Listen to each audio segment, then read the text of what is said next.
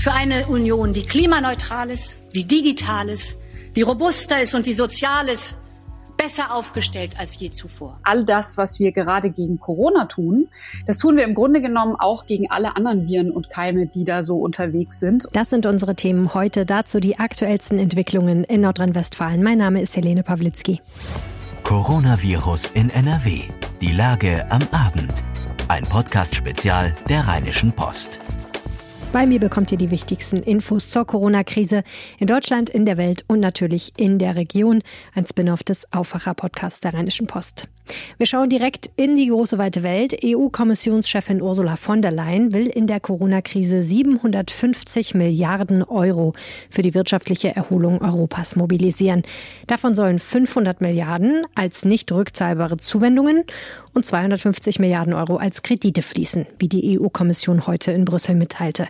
Mehr als 300 Milliarden Euro sind allein für die Krisenländer Italien und Spanien reserviert. Sarah Gazette berichtet aus Brüssel. Sarah, für Deutschland sollen dagegen sogar noch etwas weniger als 29 Milliarden Euro vorgesehen sein, also deutlich weniger als für Spanien und Italien. Wie kommen diese Unterschiede zustande? Ja, wie viel für jedes Land reserviert ist, das richtet sich danach, wie schwer das Land wirtschaftlich von der Corona-Krise getroffen ist. Am schlimmsten in der EU ist die Situation in Italien und Spanien. Deshalb sollen die beiden auch mit Abstand das meiste Geld bekommen. Für Deutschland sind dagegen knapp 29 Milliarden Euro reserviert. Das haben wir hier in Brüssel aus EU-Kreisen erfahren. Zwei Drittel der Gelder sollen in Form von Zuwendungen rausgehen. Heißt, die Empfängerländer müssen das nicht zurückzahlen, aber die EU als Ganzes schon. Also könnte es passieren, dass wir Deutschen auch mitzahlen für Geld, das an Italien ausgezahlt wird zum Beispiel? Ja, genau. Der Plan hier in Brüssel ist, dass alle EU-Länder gemeinsam das Darlehen zurückzahlen, und zwar über Jahrzehnte aus dem EU-Haushalt. Das gefällt einigen Ländern überhaupt nicht. EU-Kommissionschefin von der Leyen sagt aber, von den Investitionen profitieren nicht die einzelnen Länder, sondern die EU als Ganzes. Wir können jetzt die Grundlagen legen für eine Union, die klimaneutral ist, die digital ist, die robuster ist und die sozial ist, besser aufgestellt als je zuvor. Damit das Programm wirklich umgesetzt wird, müssten alle EU-Länder zustimmen. Von einem niederländischen Diplomaten hier in Brüssel heißt es, das sei schwer vorstellbar. 750 Milliarden Euro umfasst das Wiederaufbauprogramm der EU-Kommission. Reicht das denn, um die EU aus der Krise zu holen, mal ganz platt gefragt? Also der Haushaltsexperte der Grünen im EU-Parlament, Rasmus Andresen, der bezweifelt das. Der Vorschlag von der EU-Kommission ist ein erster Schritt, aber reicht nicht aus, um die EU aus der Wirtschaftskrise zu führen, Massenarbeitslosigkeit zu verhindern und Unternehmen besser zu unterstützen. Andresen sagt, da wird in den nächsten Wochen und Monaten noch viel verhandelt werden müssen. Das EU-Parlament fordert ein Paket von zwei Billionen Euro, also mehr als das Doppelte. Herzlichen Dank, Sarah von der Deutschen Presseagentur der DPA in Brüssel. Gleich reden wir mal über was anderes als nur über Corona. Ja, zum Beispiel sowas wie die Grippe. Die grassiert dieses Jahr deutlich weniger als sonst. Woran das liegt, weiß meine Kollegin Susanne Hamann. Das ist die Lage am Mittwoch, dem 27. Mai 2020 um 16 Uhr. In NRW gibt es laut Robert Koch Institut 37.541 bestätigte Fälle. Mindestens 1.577 Menschen sind in NRW an den Folgen einer Covid-19-Erkrankung gestorben.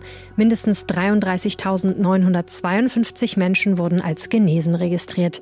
Immer die aktuellsten Zahlen und Nachrichten findet ihr in unserem Live-Blog auf RP Online. Die Kontaktbeschränkungen in Deutschland wegen der Coronavirus-Pandemie werden bis zum 29. Juni verlängert. Das geht aus einem Beschlusspapier von Kanzleramtschef Helge Braun und Vertretern der Staatskanzleien der 16 Bundesländer hervor. Das Papier liegt unserer Redaktion vor. Bund und Länder einigten sich am Dienstag auch darauf, dass die Länder den Aufenthalt im öffentlichen Raum ab dem 6. Juni mit bis zu zehn Personen oder Angehörigen zweier Hausstände gestatten können. Diese Grenze soll verbindlich bleiben. Thüringen schert allerdings aus. Das Bundesland will anders als die anderen Bundesländer nur noch regional gültige Vorschriften machen. Für private Zusammenkünfte zu Hause sehe man die Möglichkeit, auf besondere Beschränkungen zu verzichten.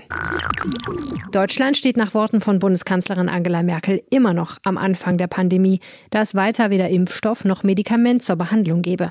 Nach Beratungen mit den Regierungschefs der ostdeutschen Bundesländer sagte sie, man habe aber eine bessere Kontrolle gewonnen. Es gelte weiterhin, Zitat, sehr sorgsam und sehr achtsam zu sein. Den Vorstoß des thüringischen Ministerpräsidenten Bodo Ramelow für eine weitgehende Lockerung der Kontaktbeschränkungen kritisierte sie. Zitat, die Botschaften waren schon etwas zweideutig. Ich finde, dass der Mindestabstand eine Verpflichtung ist. Sie sagte weiter, es gebe durchaus einen Grund einzugreifen in das, was in privaten Haushalten passiere, denn auch von Zusammenkünften zu Hause könnten Gefahren für die Bevölkerung ausgehen. Die Lufthansa nimmt die geplante Staatshilfe von 9 Milliarden Euro vorerst nicht an. Grund sind mögliche Auflagen aus Brüssel. Der Aufsichtsrat der Fluggesellschaft hat am Mittwoch die Entscheidung über das staatliche Rettungspaket vertagt. Als Grund nannte das Unternehmen mögliche Auflagen der EU-Kommission. Die wirtschaftlichen Auswirkungen müssten intensiv geprüft werden, erklärte der Luftfahrtkonzern in Köln. Nun will der Aufsichtsrat wissen, wie Alternativen wie etwa eine Insolvenz in Eigenregie genau aussehen könnten. Das Bundesfamilienministerium hat angekündigt, die Auswirkungen der Kita-Öffnungen mit einer Begleitstudie zu untersuchen. Wie die Zeitung Die Welt unter Berufung auf ein internes Papier berichtet, sind dabei unter anderem Befragungen von Kita-Leitungen, Personal und Eltern geplant. Zudem solle es ein Melderegister und anlassbezogene Corona-Tests von Eltern, Kindern oder Geschwistern geben, falls Infektionen auftreten, um die Rolle von Kindern im Infektionsgeschehen zu untersuchen. Die Studie solle im Juni beginnen und bis Dezember 2021 laufen. In NRW wird anhand von Düsseldorf das Infektionsgeschehen bei Kita-Kindern untersucht. Die Grünen schlagen zur Bewältigung der Corona-Krise einen Investitionsfonds über 500 Milliarden Euro vor. Das Programm soll über zehn Jahre laufen. Klimaschutz soll die zentrale Säule sein. Zu den Forderungen der Grünen im Verkehrsbereich gehören Radschnellwege sowie der Ausbau von Bus und Bahn. Hilfen für die Autoindustrie soll es nur geben, wenn sie sich neu ausrichtet. Die Fraktion schlägt Investitionen in die Energienetze und eine Infrastruktur für grünen Wasserstoff sowie mehr energetische Gebäudesanierung vor. Mit einem Direkthilfefonds soll Einzelhändlern geholfen werden. Die Grünen schlagen zudem einen Kauf-vor-Ort-Gutschein von 200 Euro pro Person vor. Sie wollen ein Corona-Elterngeld, mehr Breitbandinternet und eine bessere digitale Ausstattung für Schulen. Die Grünen sind im Bundestag in der Opposition. Die Bundesregierung aus SPD, CDU und CSU plant, Anfang Juni ein Konjunkturprogramm zu beschließen. Abiturienten in NRW sollen trotz Corona-Krise ihre Abschlusszeugnisse feierlich überreicht bekommen. Schulministerin Yvonne Gebauer von der FDP will das ermöglichen. Das Land werde in den nächsten Tagen die rechtlichen Regelungen dafür schaffen, dass Abschlussveranstaltungen wie Zeugnisübergaben ermöglicht würden, bei denen auch die Eltern dabei sein dürfen, sagte Gebauer am Mittwoch der deutschen Presseagentur. Für Abibälle gilt die Sonderregelung aber ausdrücklich nicht. Touristen, die aus NRW Richtung Niederlande starten, müssen aufpassen. Im Nachbarland ist es aufgrund der Corona-Bestimmungen strafbar, mit drei oder mehr Personen aus unterschiedlichen Haushalten in einem Auto zu fahren. Maximal zwei Menschen, die nicht aus demselben Haushalt stammen, dürfen zusammen in einem Auto sitzen, sofern sie dabei eineinhalb Meter Abstand einhalten. Das bestätigte eine Sprecherin der Polizei Limburg in Maastricht. Geldbußen von bis zu 390 Euro können die Folge sein. Die Regelung ist strenger als in NRW. In der Corona-Schutzverordnung ist nur geregelt, dass Menschengruppen im öffentlichen Raum aus maximal zwei Haushalten kommen dürfen. Eine Obergrenze gibt es dabei nicht. Ein vollbesetztes Auto wäre dementsprechend an sich kein Problem. Die Schweiz lockert die Einschränkungen zur Eindämmung des Virus weitgehend. Ab 30. Mai wird die Obergrenze für Personenansammlungen im öffentlichen Raum von 5 auf 30 Personen angehoben. Ab 6. Juni sind dann öffentliche und private Veranstaltungen mit bis zu 300 Personen wieder erlaubt. Theaterkinos und andere Freizeiteinrichtungen dürfen öffnen und Sportveranstaltungen stattfinden. Für Restaurantbetriebe fällt die Beschränkung auf vier Personengruppen. Zur Bedingung wird gemacht, dass es Schutzkonzepte gibt und Personenkontakte nachverfolgt werden können, wenn die Distanzregeln nicht eingehalten werden. Die mit besonderen Befugnissen für die Regierung verbundene sogenannte außerordentliche Lage nach dem Epidemiegesetz soll am 19. Juni enden. Wir sind mitten in der Pandemie und trotzdem sind wir teilweise sogar seltener krank als sonst. Jedenfalls was Husten, Schnupfen und Heiserkeit angeht. Klingt komisch, Susanne Hammann. Wieso ist das eigentlich so? Ja, also es, ich weiß gar nicht, ob es wirklich so erstaunlich ist. Also Menschen, die sich mit Medizin und äh, mit Immunsystemen beschäftigen, die werden sich wahrscheinlich gar nicht so wundern. Ihres Zeichen eben Ärzte und auch Apotheker. Die geben uns ja eigentlich immer den Tipp in der in der Grippesaison: Bitte wascht euch die Hände viel, bitte äh, passt mit den Türklinken auf. Ne? Typischerweise auch im Büro.